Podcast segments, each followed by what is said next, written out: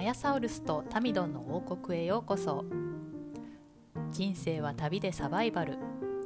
この王国の住人であり旅人である2人が日常の雑感をつれづれなるままにのんびりと語るゆるい系ポッドキャスト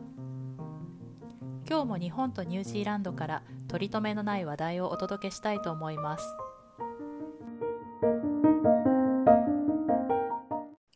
皆さんこんにちはアヤサウルスとタミドンの王国へようこそこんにちは。皆さん、アヤサウルスニュージーランドからお届けしております。はい大阪はね一気に冬が来ております嘘寒やいろですほんまもうね絶対嘘最や近春と秋がないのよ誰なんかあの四季日本は四季があっていいとかってよく聞くけどね本当もうない間の季節がないってそいうれでも感じ20度ぐらいあるんじゃないですか日中今は日。もう20度切ってますね来てます切ってますね1718度ぐらいですね今日はあーちょうどいいじゃないでますか。だそうですねそうですね、うんうんうんうんちょっとほっとしてますけど、うんはい今週はどうでしたかえーっと、そうですね。ニュージーランド、今、あの総選挙の投票期間なんですよね。ええええええ前のあの大統領ジャシンダさんがえっと辞められてっていう感じで首したっ相け、首相ですね、大統領じゃなくてね、ああそうだごめんなさい、うんうんうんで、なんかあの、えっと、投票期間なんですけど、まだ私、投票に行ってなくて。ええええなんかその今回そのあのそもそもあのジャシンダさんが辞めてで、うんクリス・ヒプキンスっていう人が、うんあの代わりに首相になってうんで労働党にいてるんですけどそ在籍してるんですけど、まあ、は大いきな、えっと、政党が労働党と、まうあん、それはどっちかというと左派の労働党と国民党うんうんうんあの国民党のあのが大きな政党であるんですけどうんうでんなんかこうだいぶこう労働党がそのアーダーン首相がその辞める前からあの、うん人気がどんどんどんどんこう下がってきてておおっていうのもまああのすごくこう物価がねインフレーションがひどくて物価とか生活そ費うがですよね高くなってってうんうんいううんこともあって、でまあそれはでもど、なんかニュージーランドだけの話じゃないと思うんですけど、まあまあまあうん、うんうんうんそうね、うん、そうねでなんかそのであのすごくこうアーダン首相はなんか人気であの、えー国民党から政権を奪還したんでさ奪還してでもやっぱり、、はいあのいろいろあってほらコロナインフレとかでなんうかん、もういろいろああっでまたこのあの住宅問題もねあのニュージーランド住宅問題も結構大きいのでなんか、えねえの支持率がどんどんこう上がってくるきてるんですよね今ね。はいはいでなんかでもあの本当なんかこう今回誰にも入れたくないなみ たいな私ちょっと。あそううんうんうんでうニュんージーランドってあの投票率8割以上とかですごくいいんですよね。うでんうみんうんんなこう割と投票するんですけどなんかもう、うん気持ちがね高うん高まらないんですよ。あそうええなんかもう私はこの人の勘がいいわっていうそういう決め手になる人がいないからそれはそうですねでなんかあの、うん選挙はその政党うんうんそのどの政党にあのに入れるかっていう政党とあ2票入れるのね政党と、えっと、その小選挙区の,、えーあの人人候補者あはいはいはいはい、に1人い入れるんですよね。ええでなんかちょっと両方ねなんかこう政党なんでしょうねその国民党のあのー今のその国民党がもしそのに投票率が高かったらすあの首相になるえクリス両方ともクリスって名前でクリス対立なんですけどクリスああとそうなんですね はい、ラクソンっていうあのあの、エッグヘッドって呼ばれてるあの卵の頭みたいなちょっと待ってえハゲてるってこと あもう完全にはあのままつるつるでちょっと待って、それでエッグヘッドってひどくないと。あうちだけが悩んでんだよグレートいやみんな読んでるはずであの形が卵みたいな形なんですよ頭の形でなんかエッグエッグヘッドエッグヘッドかベイビーフェイスって呼んでるんですよ今の首相はベイビーフェイスだしなんか2人ともまあまあ若いんですよね。今の首相は私とタミドンと同じ年齢で、はいではい。国民党の方のあのパーティーリーダーはあの50代前半の人でまあ若いですけどそうですね。うん。でもなんかこうその国民党の方のリーダーの人ってなんかこう、あのすごいなんていうのかなもう典型的なんかこううんう結ん構ステレオティピカルな,、なんかニュージーランド人白人男性あ、みそたういななん感だ。じでなんかへこうえ。クライストチャーチに生まれてなんかうん親を、父親はなんかジョンソンジョンソンのうん。あのエグゼキティブはいはいはい。あのなんか営業やってたみたいででなんか、で母親はなんかカウンセリングかなんかセラピストかなんかで、うんうんうんうクラん。イストチャーチのボーイズハイスクールに行ってとかなんかもう目に浮かぶんですよねすごい。割といいいいとこのお坊ちゃんみたいな感じなのそうそうそうまあね中。上流、うん中流上流中上流階級のあはいはいはいはい。当たり前だけどこう、うん、なんかかなんかこうプレブレッジドなうんうんあうんうん。環境で育ってきたんだなって思ってもうなんかそれだけでつまんないんですよね私。あのそれにちょっとこうマイノリティ側としてはなんかあのなんていうのかな投票の意欲がちょっと薄くなりますねわ、かりますわかります、うんなんかリレートするところが全然ないっていうのかな。はいはいはいはいなんかあなあなたそのそのそのアップ生い立ちでなんかマイノリティとかなんかわなんかこうの人たちの権利を守れるのっなんか気持ちがていうそうねうんうんうん当事者として分かるはずがないと思っうて、ーんなんか全然リレータブルじゃないんですよね。はいはいはいはいねなんか彼はなんか結構ビジネスマンであの、えーニュージーランド航空のあうのん CEO うんうんをうなんかん結構長年してたことがあったりするんですけど、へえなんかねどっちもどっちもどっちで全然なんなかるほ労ど働党の方も結構こうむ昔からそのえっと割とこ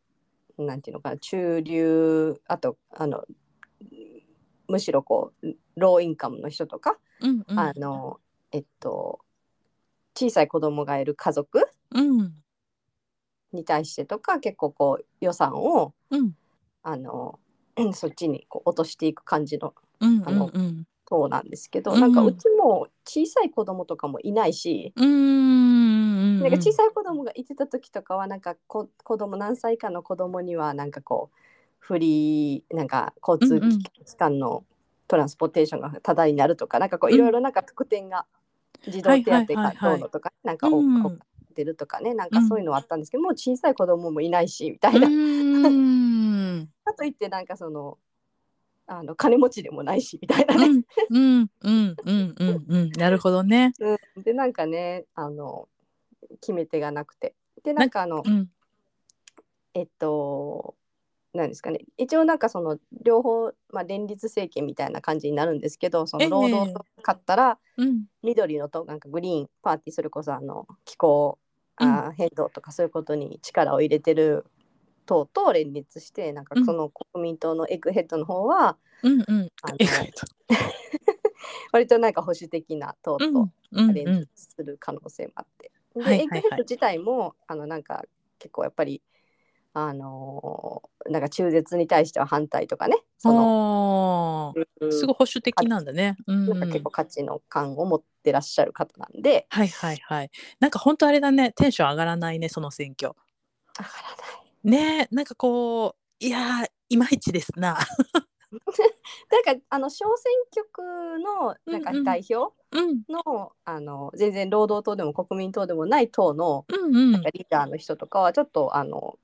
えー、と興味深かったりするんですよ移民移民でなんかちょっと、はいはいあの若者に投資するみたいなうんとにかくこれからは若者に投資していくっていうようなスタンスの、あいいじゃないですか。とかうんうんなんかちょっと興味はあるんですけど、まあうんそのそのその党がなんかこ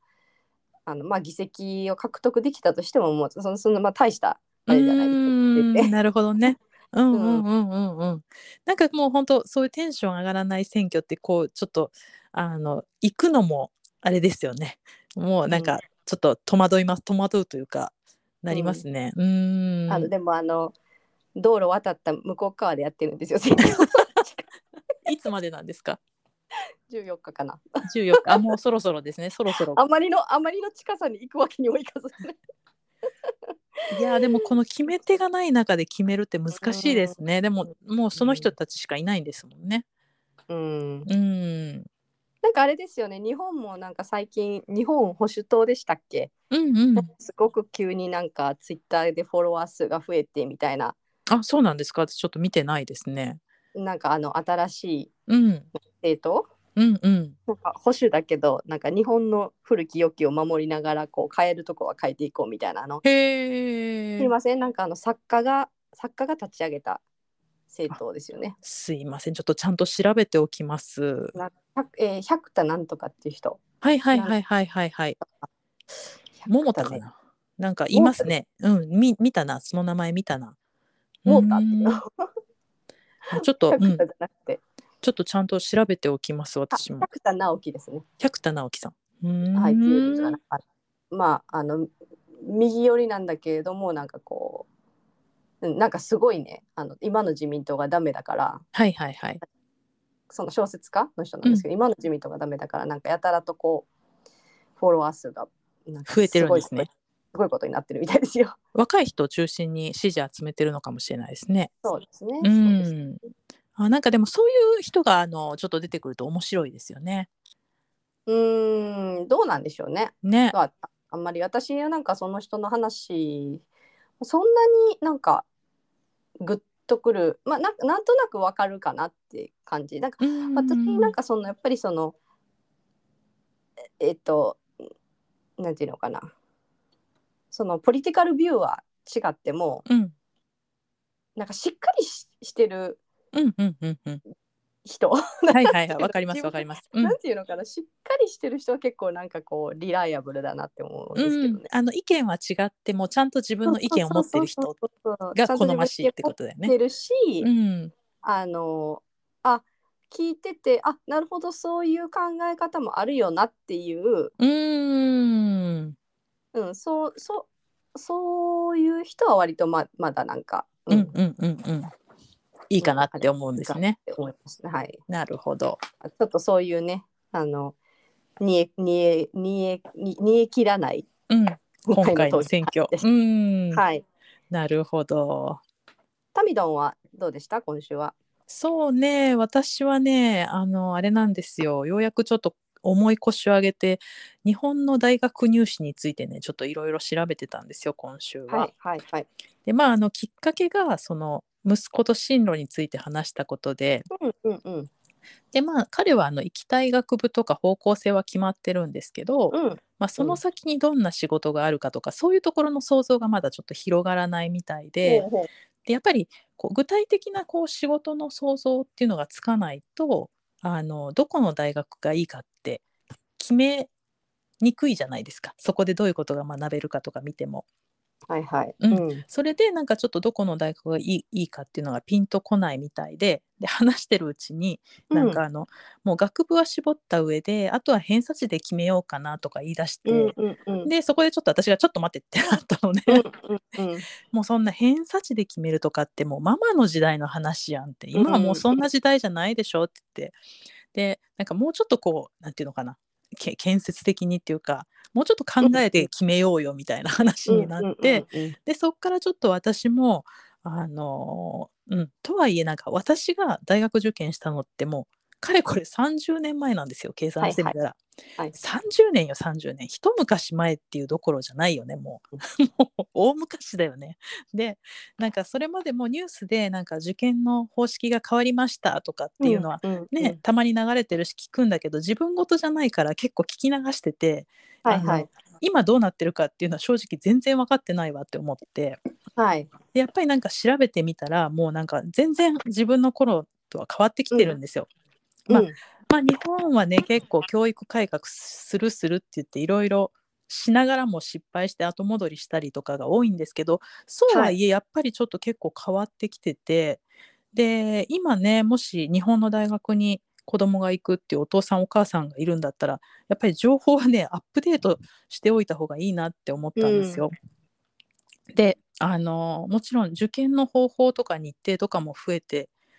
てでちょっとね子供だけでは情報収集難しいかもって思ったんですよ調べてるうちに。はいでなんかもう私の時とかは自分のことなんだからあの自分で情報も集めてやりなさいみたいな割とほったらかし的な感じだったんですねうちの家は。でなんかもうそういうのもあってうちもそういうノリで行こうかと思ってたんですよもう自分でやりなって。であのでもちょっといろいろ調べ出したらあの、まあ、本人は部活の先輩とかからいろいろ聞いたりはして情報は得てるけどちょっとやっぱり親も積極的に情報収集手伝ってやらないとそんでその中からもちろん選択するのは本人なんだけどね勉強自体はそのやっぱり子供本人じゃないとできないけどもまあ情報収集とかその本人じゃなくてもできるとこっていうのはやっぱりちょっとヘルプというかちょっと手伝ってあげたいなと思ったところです。でですね、はいはい。一番その、あのー変わったなっていうか、えーうん意外だったなっていうのがそのすまずその推薦入試の入学者数っていうのが、一般入試の入学者数をもう上回ってるんですって今。うんうんうんうん。でその推薦入試の中でも今まであの、昔の AO 入試なんか特技がある子が受けるみたいな、じはい自分で学校にピアピールしてこういう特技があります、こういう、うんあのことができます大学に入ったらこういうことがしたいですみたいなのをアピールして受けるはい推薦入試、はいこれが結構あの今伸びてきていて、うんでえっとなんていうのかな学力だけでその合否を決めないのでその、うん一般入試一般選抜入試みたいな偏差値自体がその入試だと存在しないところが多いんですよ。はいはい。でなんか面接と小論文とかあそうい感じそうそうそうそうそう。うんでうんなんかいろいろその形っていうのもあってその、なんていうのかな将将来性を評価するっていうところがうん大学もあれば、今までの高校の実績とかを見た達成度を評価するっていう大学もあったり、あとその中間もあったりするんですけど、はいはい。まあ、はい要するに受受験生のポテンシャルと大学側が求めるものがマッチングするっていう、ここが一番大事なところなんですよ。だからはいその、なんていうのかな、まあ、いわゆる世間的にその偏差値とかが低いって言われてるような高校からもうポンってなんかすごく有名な大学に受かったりとか、だからもう本当にそこに偏差値は存在しないというかその子のポテンシャルだけ見てくれるみたいなね、はいすごくいいはなと思ったんですけどうも、んうんうんうん、で、えっとまあ、学校で言うと、まあ、代表的なものではその、えっとこれからのポテンシャルをもる見るっていう将来性を評価してくれるっていう学校では、まあ、一番代表的なのがあの慶応大学の SFC っていうところですねここも本は当いはいはい一時期すごい話題になって、あのもうその本当に、えーじ自己推薦っていうんですか総合型選抜の花形みたいな学校なんですけども、とかあとはね千葉大筑波大あとプレゼンテーション能力に自信があるんだったら、奈良女子大学とかねうんうん関西では。うん、であと同志社なんかもそうなんです。ではい逆にその達成度を評価するっていうのは、えー今まで例えば部活でなんかこういう実績を残しましたとか、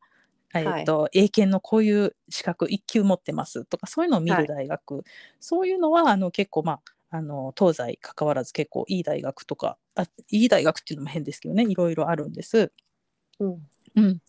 で、えーっと、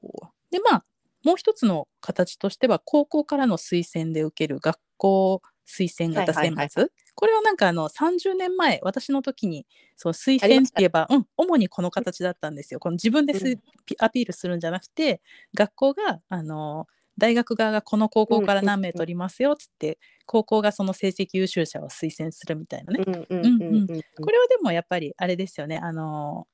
いまだ偏差値は残ってると思うんですけど、この形は。はいうん、で、まあ、あの推薦入試の入学者数が増えたとはいえ、その中にはその系列校からこう上がっていく子とかもあの含まれてるんで、完全にその総合何でしたっけ総合型選抜が増えてるってわけではないんですけどもばっかりっていうわけではないんですけどもやっぱりなんかちょっとそこがすごく増えてきてるっていうのもだいぶ変わってきたとこだなと思ってはい。うちなんかは結構あの部活も頑張ってて文化部なんですけど中学生の頃からあの結構全国大会に出場したりしてるんですよ。うんで今月も高校からあの高校の部活からあの科学の甲子園に出場を予定してて、で今もうチームですごい頑張ってるんです。うんもちろんここであのいい成績が残せれればその達成度評価型のあの推薦入試にも持っていけるだろうしでもしその今やってることがその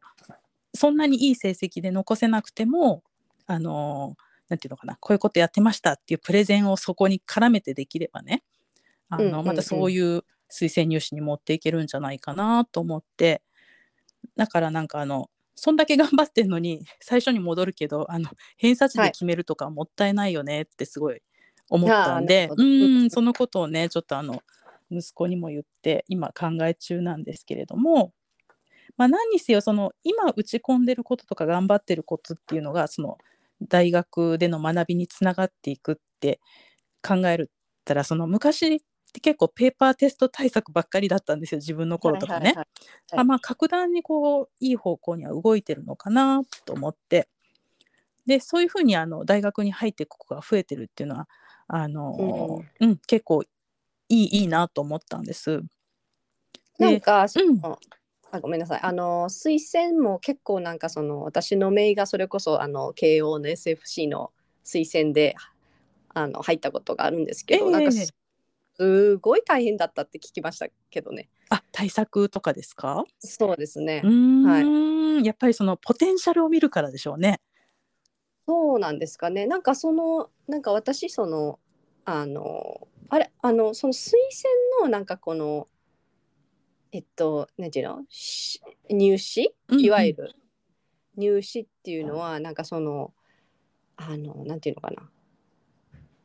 あのそのその時にうんうんあ前もってそのもうエッセイみたいなのが書けるのかなんうかんその時本番があって、うんうんうんうんうんうんなんかそこでぶっつけみたいなのか、うんどどういう感じなんですかあそれどうでしょうねそこまで調べてないここからの課題ですねそれちょっと見てみます。なんかそのあの結構結構そのあの、ま、その日本のその昔ながらの受験っていうことじ自体にすごいまあもう私は断固無意味だと思う タイプ派なんはいですけど、はいはいはい。なんかその何でしょうかねそのいわゆるあの入試入試対策っていうのかな、うんうん。なんかそれが存在するっていうこと自体がなんかもうおかしいと思うんですよ。うーん。なんかね私のあの親戚の子ど子でも、うんうんあの美大に入りたくてう、んうん。もう誰がどう見てもポートフォリオを見ただけでもうあのなんだろう明日からでも美大で教えられるだろうぐらいの、うんうん。なんか上手すごく上手なデッサンとかが描ける、はいはいこ。うん。でもその入試にあの本番本番の入試に落ちてしまうっていうのうーん。え、それは実技のテストでっていうことか。そうですそうですそうそうそうでなんかやっぱへーそういうなんかそのなんていうのかなまあちょっと美大はちょっとまた話が違うと思うんだけどその、うんなんかポートフォリオで見てくれたらいいのに、うんうんうんうん。その本番うん。てかそのあのちょっと推薦入試のことちょっとわからないけれども、うんその例えば小論文とかも、うんその前もってなんか書け書書いたりとかできたらいいんだけど、そのなんかそれこそその昔ながらの受験とかみたいに、うん。ぶっつけその本番で。まあ、練習はできるけど、はいはいはい本番っていうのがあって本番になるまでなんか作文の内容がわからないとテかーねマもわからないしみたいな。そうそうそうそうそううんうんうんあね本当に意味がないと思うんですようん。う私。ーん。あのなんていうのそもそもその普通の一般の入試ってもうあの私はもうイカゲームとしか想像できなくうてんうんうんうんうんうんうんうん。本当になんていうのかなその運にすごく左右されるっていうやつね。運とあとその入試っていうその試験に試験に向いてる人と向いてない人っていうのが絶あー対いってるわけですいよ。ますねいますいます。うんうんうん。わかりますわかります。本番に弱い子っているもんね。本番に弱い子もいてるし、うん例えば私のその上の娘と下の娘比べても、うん下の子に関しては例えば日本語検定試験だったら、うんうん。あのその試験の試験のための日本語は上手にできる、はいはいはいはいはい。だうん並び替えが上手だったり、うんうんうん。けれど上の子の方が日本語的にはできるみたいなコミュニケーション力とかが高いとかそういうことかな日本語での。うんよちょっとわからないですけどなんかその喋うんうんるのは日本語の方が、まあ、あの上の子っていうこともあって私が日本語をあの長くその子に、うんうんあの上の子に対しては日本語でずっとやってたので、うんうん下の子に対してよりもうんうんなんか喋れるのは上の子の方が喋れる。なるほどけれねども試験になったらあこういうからくりであの試験っていうのがあって、うんうん論理的に考えれるのは下の子だから、うんうんうんうんなんかこういう試験に関してこういう問題に関してはこういうふうに解いたらいいんだって分かる子と分からない子がいるいるんですよはいはいはいねやっぱはいりは。いうんうんうんうんでもそれって人の学力の本質を決めるなんかなんなんでそこで決めちゃうなんか一つのそのなんていうのかない一色でうんうんうん一つのメソッド一つの一色でそこにみんなをこう入れて、うんなんかふるいにふるいに落としてうんうんもうあのイカゲームでものほ他にならないと思いますう本当に。ーん本当ですね本当ですねなんかでそういうそれもがのじゃないですよね学びってねうんうん。そううんそれのなんかティピカルなのって本当になんか英検とかでもさっき言ってた日本語検定みたいな感じで英検の1級持ってっても喋れない人なんかほとんどでしょ 山ほどいますねうん、なんかそのこの間の私のそのそれこそあの何でしたっけあのえっと仕事の面接の時のあうのんうんうんノーレッジテストだったって言ってたと思うんですけど、はいはい今ってその昔はね昔はその本を借りて本を読まなきゃいけないとか新聞からとかテレビからとかってその媒体が少なかったけど今ってもうネットでうんうんあの検索したらうん答えなんか正解は山ほど出てきますよ、ね、出てくるわけですようん10秒で出てくるわけですよう。んだからそんなことはもうどうでもいいんですよ。うんうんはっきり言って、うん私が思うには、そのなんかあのーなんかねその入試で聞かれるようなこととかうっんて、うんうんうんなんかそれとあのそんななんかググったら10秒でわかるようなこことでなんか本当になんかその人があのーなんだろうななんかこう大学に入って何ができるかみたいなのとなんか全くなんか違うと思うんですうよね。んうんうんなんか私の下の子とかって多分明日から明日からでもなんか日本の大学の文系だったら寝てても卒業できると思うんですよ。うんうんうんうんなんでかっていうとなんか知的好奇心、うんそれこそもう知的好奇心なんかもうソーシャルメディアとかうんうん YouTube とかっていう媒体からもう溢れんほどほらね あのうんうんうん入ってくるし、うんあの好奇心がある人だったらいくらでも取り入れられるし、うんうんなんか1時間ぐらい何か一つのテーマについて話してって言ったら全然ディスカッションもできるし。うんうんでもでもあので日本の例えばそのその文系の大学だったら多分文系の今4年生と同じようななんかと変わらないレベルだと思うんですよね。うんうんうんうんうんだけどその日本の大学の入試に受かるか受からないかって言ったらあのもちろんなんかそんなものすごく努力しないと受からないわけですよ。うんで失敗するかもしれないし、うんうんうんなんかもうなんかぶい全然こうなんだろうな全くこう当てはまらないなっていうのがもう、あの実感としてありますねやっぱり。うんうんなるほどねなんか自分の子供を見ててそういうふうになんか結構思いません、あ、うんうん、思います、思います。うん。うんなんかこの入試なんかなくてもうん、この子は大学でのなんかわかんないですけどこの学部で普通にあのみんなとあのや大差なくっていく勉だろうなって強しててやっていくだろうなってもうもうわかるじゃないですか。思います、思います。あの、本人も言ってますもんね。あの、すごい無意味だって、日本の入試が無意味だって。うんうんうんうんうんうんうん言ってます、言ってます。自覚あるみたいですよ。うん。本当に無意味だなと思いますうね。ん。でまあそれ無意味なことをやっぱりそのなんかなその大学うんまあその前のちょっと話に戻っちゃうけどさやっぱりその大学うんに入って、でまあ就職するための大学うんうん国内で言えば、うん日本国内で言えばねなんか就職するための大学であってみたいな。だからそのいい大学に入らなきゃいけなくてだからすごい受験をしなきゃいけなくてみたいななんかもうそのうんシステム自体がもうなんかあのタミドンが今だいぶ変わりつつあるとはあるとは言えね うんうんうんうんまだまだなんかねあの厳しいんじゃないかなとなんかもうそすうごいですねあの気の気の毒あのきなんかもうこんでできるからいいやんって思うの 気の毒、うんうんそのうんうんそこのなんか時間とお金に投資するぐらいだったら全然他の仕方がなんか投資の仕方があるじゃないとう思うから、んそうよね本当そう思う本うち当うにちとかさ全然塾も行ってないし、なんかもう学校以外はもう好きなことしてるんですけど、うんうんうんでまあ好きなことの中にはこう音楽だったりプログラミングだったりあのやってるんですけどねそうじゃなくてやっぱり中にはやっぱり学校行った上でまだ塾行ってる子もいるみたいでいなんっかぱいですよ、そんな子。あねえの知ってる子なんかたくさん行ってますよ。あ本当ですかなんかもうなんか、うんほぼほぼ行ってますよね。うなんかしちょっと信じられないなっていうだからまあなんかうちは割とこう好きにさしててよかったのかなとは思ってるんですけどはい、うはーい、ん本当そうですよね。 なんかそのその勉強ばっかりで高校終わるのっていうなんかうん好きなまあそれが好きな子はねいいんですけどまあそうじゃないだろうなっていう子の方が多いですからね。うん、なんかその試験対策の勉強って本当になんか知的好奇心そのなんかそがれますよねの対局にありますよそそがねれ。るだけだよね。そう本当対局本当に対局にあるうん思います思います。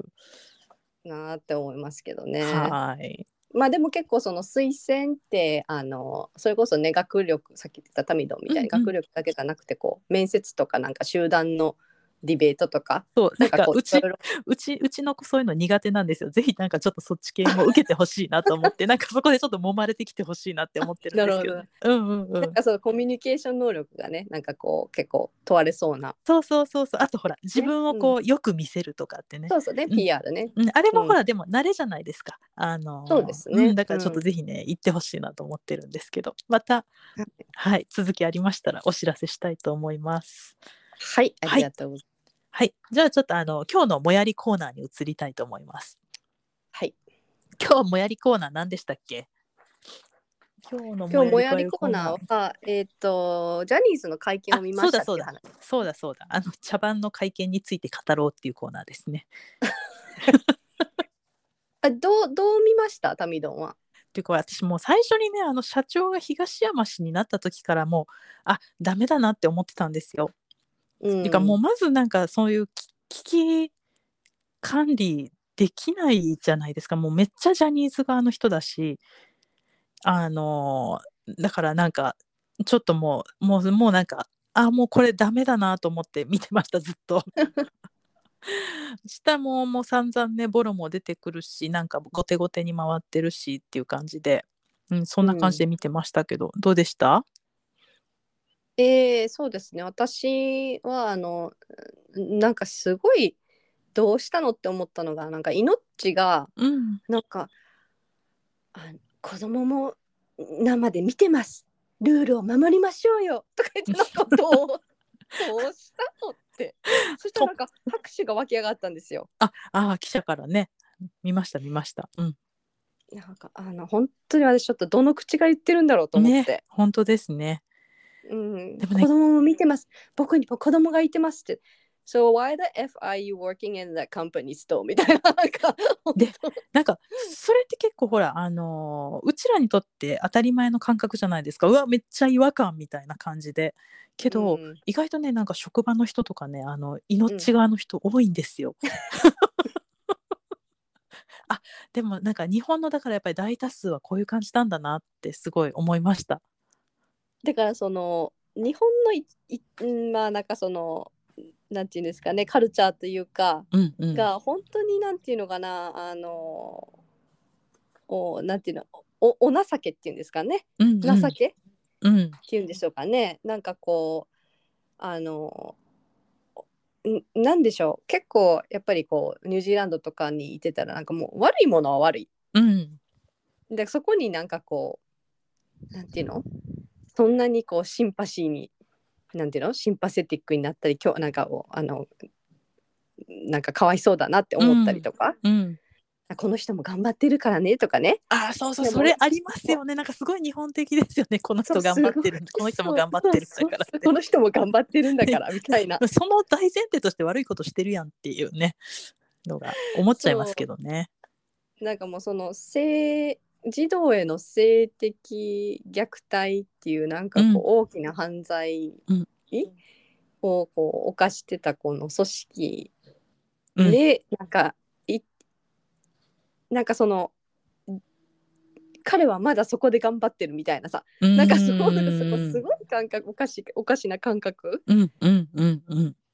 でもそういうやっぱりそのタミドンの会社の会社の人って言いましたあそうそうそうそうですそうです。ね、なんかその命側に回る人がいるとかってもう,、うんもうそういうところからもうあの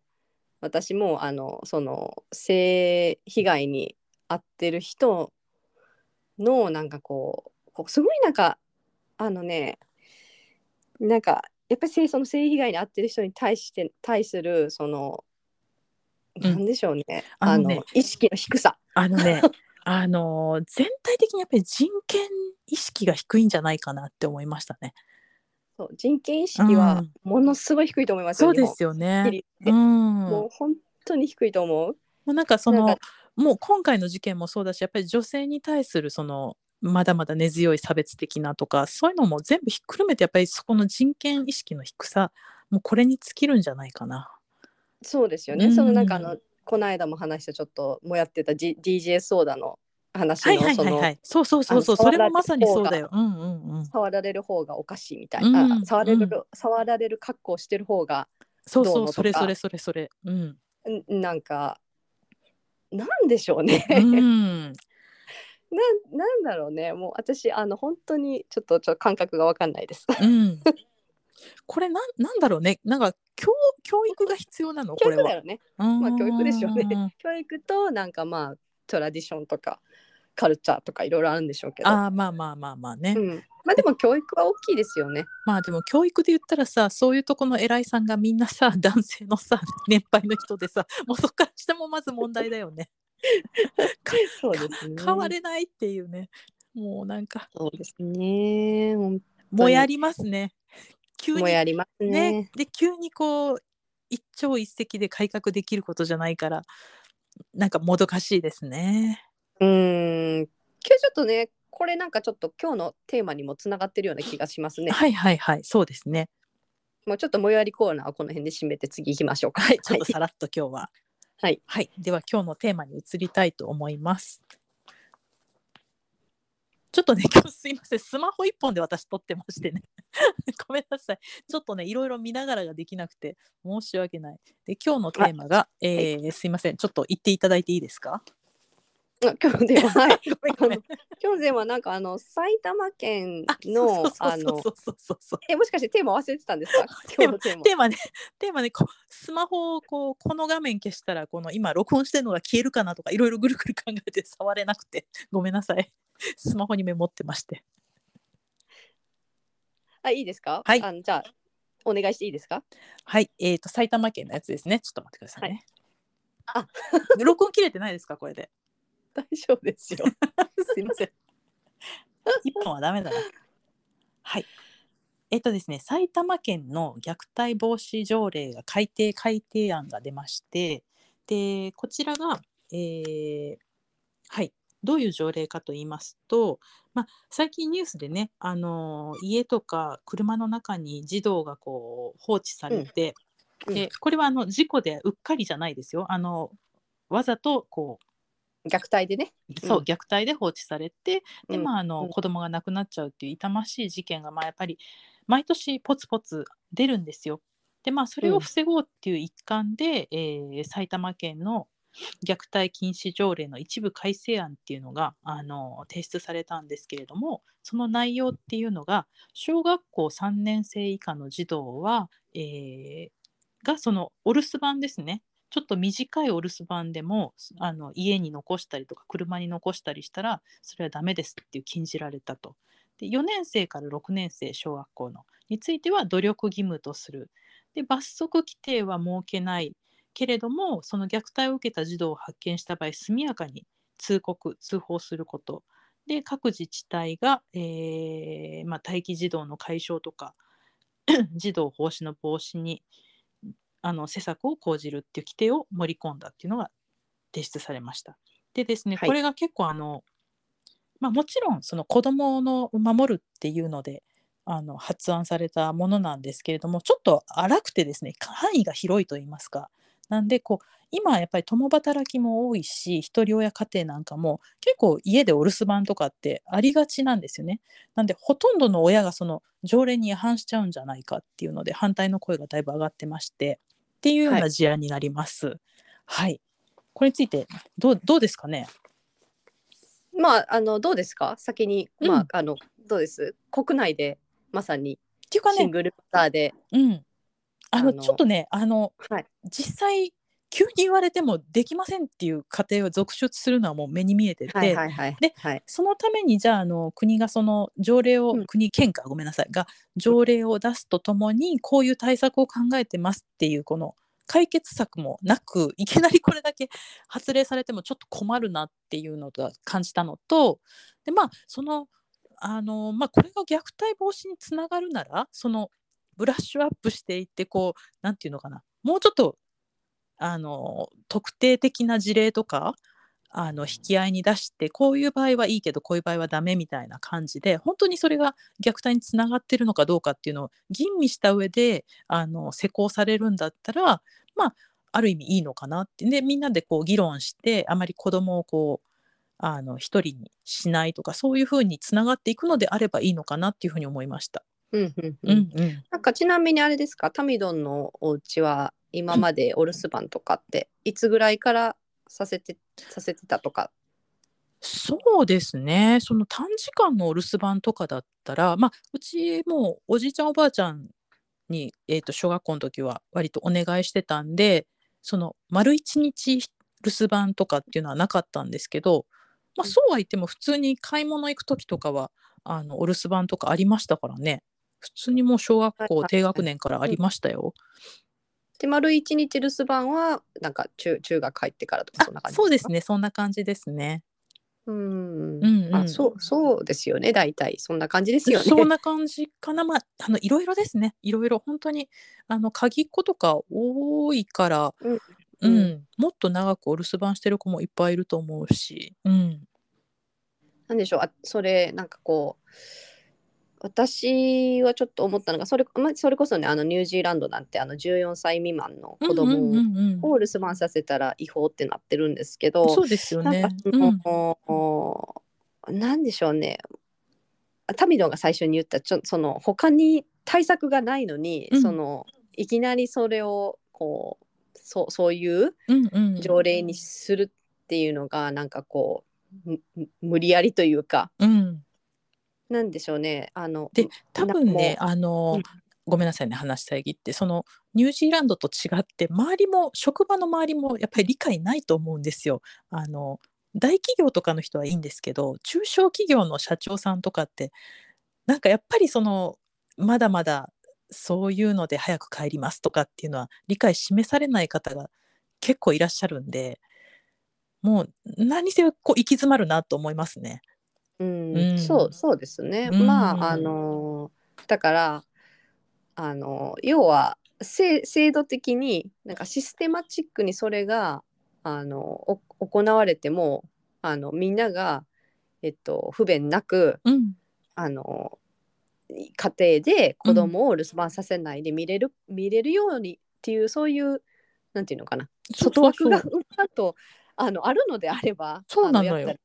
すよねだからニュージーニュージーランドなんかはそのあの、まあ、さっき言ったその中小企業の社長さんっていうのにもよると思うんですけど、そのまあ、まあまずその女性のボスなんて多いですようね。んうんうんで、まあ、男性のボスもあるいてるけど女性のボスで、まあ、それこそあの一人でこ子育てしてきたっていう人なんかもたくさんいてるから、うん、まあまあなんか働きやすいとか、うんその例えば、えっと、お迎えの3時ぐらいの時間うんうんうんにあの抜けても別に平気だとか、うんあのなんだろうなあの車で移動可能でなんかわざわざこう電車で一人乗って帰らなくてもなんか親が車でうんなんかその登下校するのが、それが当たり前だとかうんなんかいいろんな側面があると思うんですうよ。んうんうんでそれがなんかこう全部こうなんていうのかなこうニュージーランドはそれにその小さい子供子供が小さいうちは結構アメリカとかもそうなんですけどその親がすごくその子育てにあの学校学校でも PTA とかさうんうんに親が参加したりとか、なんかそのうちの娘のバレーボールチームのでもやっぱり親がヘルプいろんなヘルプをしたりとか、うんなんかヘルプ自体でもその親親がその先生じゃなくて親がどんどん入っていってヘルプするっていう体制があるからだからそのなんていうのかな学校の行事とか学校の用事をなんかその仕事よりも優先さすっていうのが大丈夫なんですよね。うんうんうんうんでみんななんか大丈夫みたいな。はい はいはいはいお互い様だしね、んんんそうそうそうそうそうでそれについてとやかく言う人もまあほぼいないしそうそこがねそこがやっぱ違うもうなんか元が違うこう元が違うんですよね。 そうなのでうん、でなんかそのあのちょっとねやっぱだからさっき言ったみたいに3時ぐらいに1回家に帰ってくるでそこからまた戻るあるないしはもう時短うんうんうんで、そもそもそのひ非正規雇用とかうん日本は言ってるじゃないですうか、んうんでニュージーランドは時短でもう正社員なわけですよね。そうそうそうそうもう本当前提からして何もかもが違う、うん、でなんか時短でなんか3時に帰ってきてで時短の場合はそのえっとまあ収入にもよるけれどもその児童手当みたいなのもほら全然こうやっぱりはいはい、はい、違うわけですよね、うん日本とうはんシステムが。そうですねうんうん、でなんかその大体ニュージーランドに行っててまああの時短で子供が2人いてとか、うんなんかまあティピカルな感じで働いてて、うんうんなんかそういうティピカルなお家だったら大体まあまあみんながなんとなく同じようなしあの収入ぐらいに収まるような感じでなんか計算されてやられてるんですよこっちではうん。はいはいはいはいほんでまあまあまあまあ生活できるやろなみたいうな。んうんうんでなんかそういうのもなくう、んねえあの学童保育を拡張するとか学童保育が無料になるとかそういうわけでもないないですよね今。そうそう今今今の時点ではないですねうん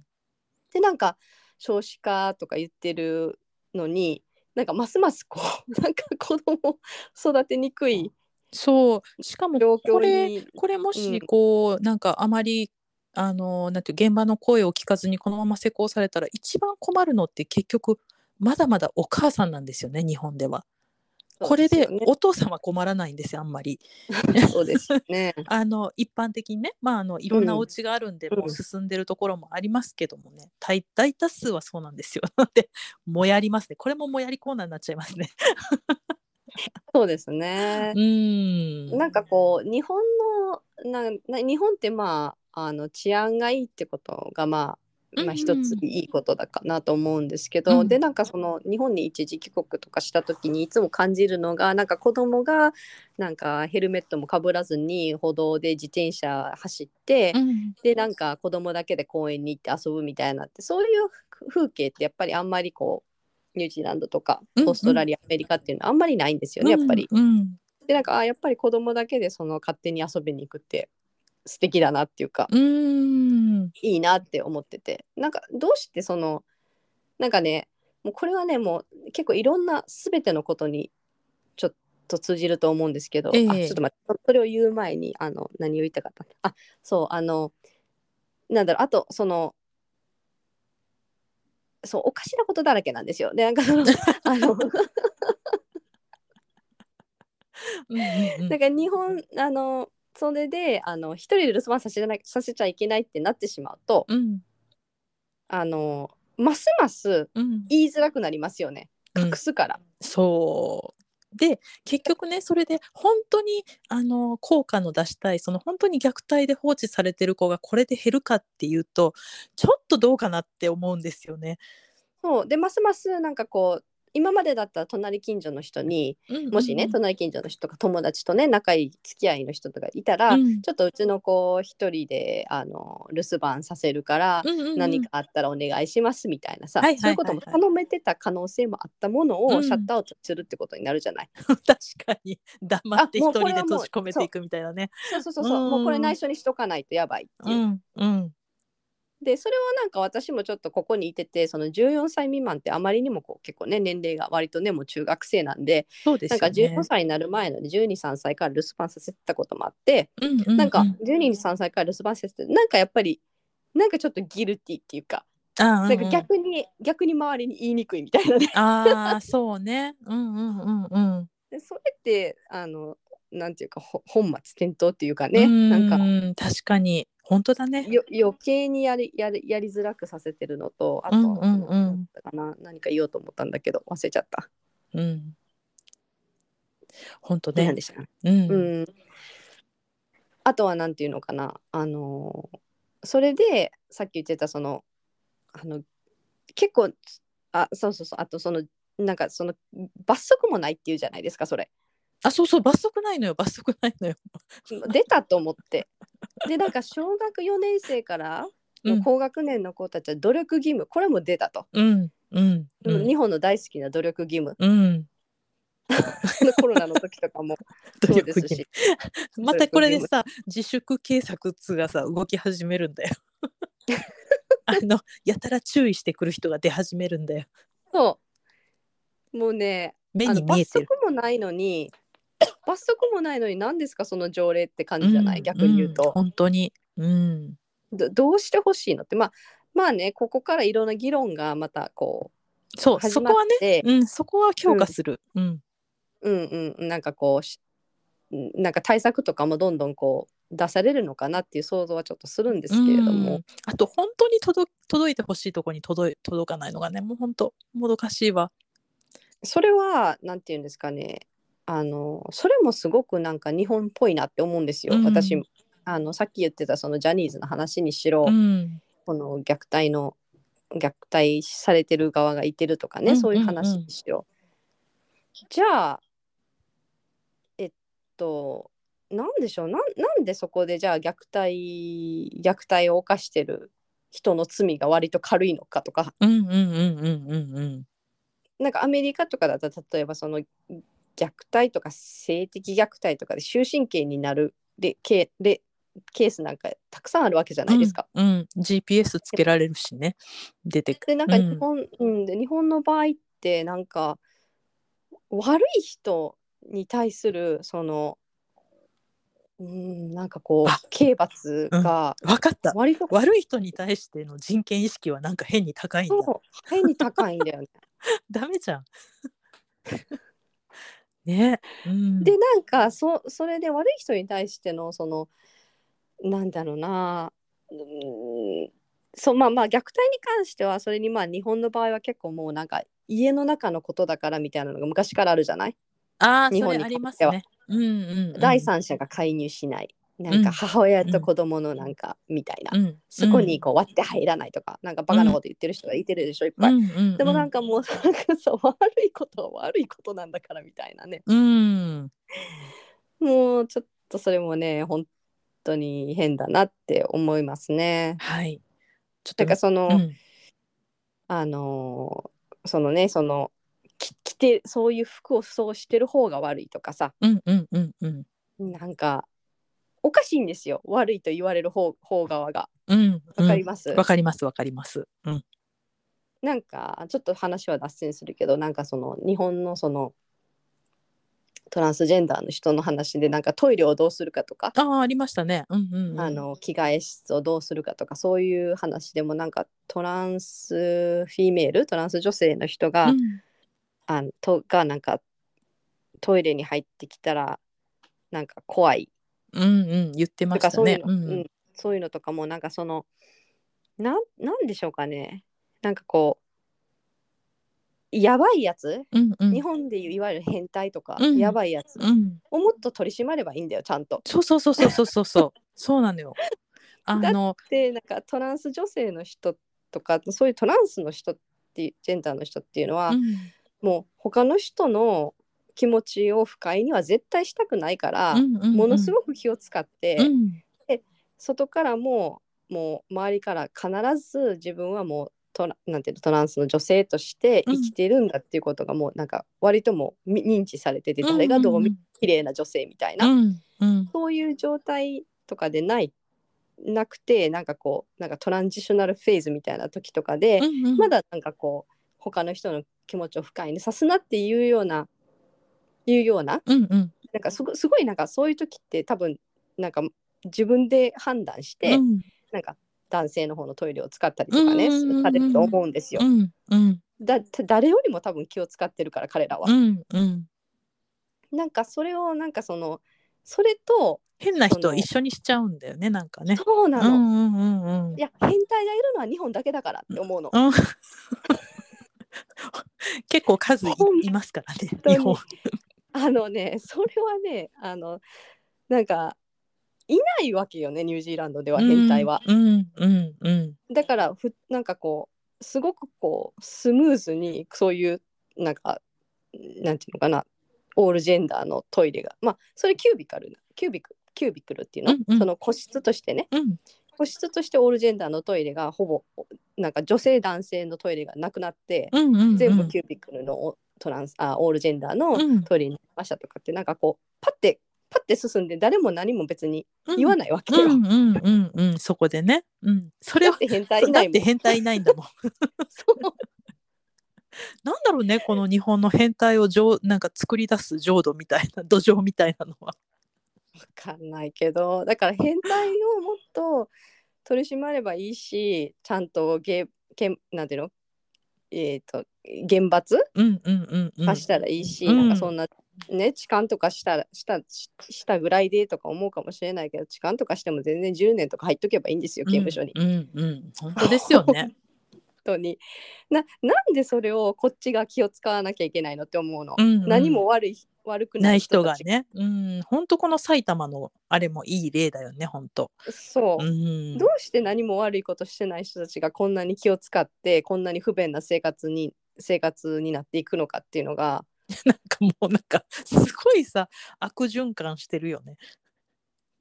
うんっていうのがねあのんんすごくなんか何に関してもうんうんうん本当なんかつながって るおかしい。 もうなんかだってさもう変態やばいやつなんかもうそのオーラ出てるじゃん最初うかんら。わ、わかるよね見ててねうんかるやん。わう、んかるよね見てて。大体わかるうん大体わかるよ大ね体。わかる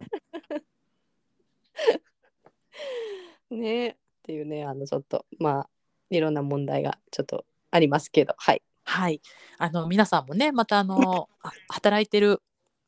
お父さんお母さんこれ聞いてる方多いと思うのでまたこの埼玉県のこの条例に関してなんかまた感想とか意見とかあったら教えていただきたいなと思います。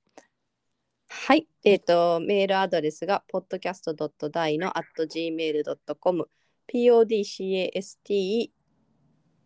.dino at gmail.com です番組への感想とか質問お待ちしておりますはい、X の方がアットマークポッドキャストアンダーバー大のアットマーク PODCAST アンダーバー DINO になります。はいそれでは皆さん今週もありがとうございましたまた来週さようならはい、またお会いしましょう。さようなら。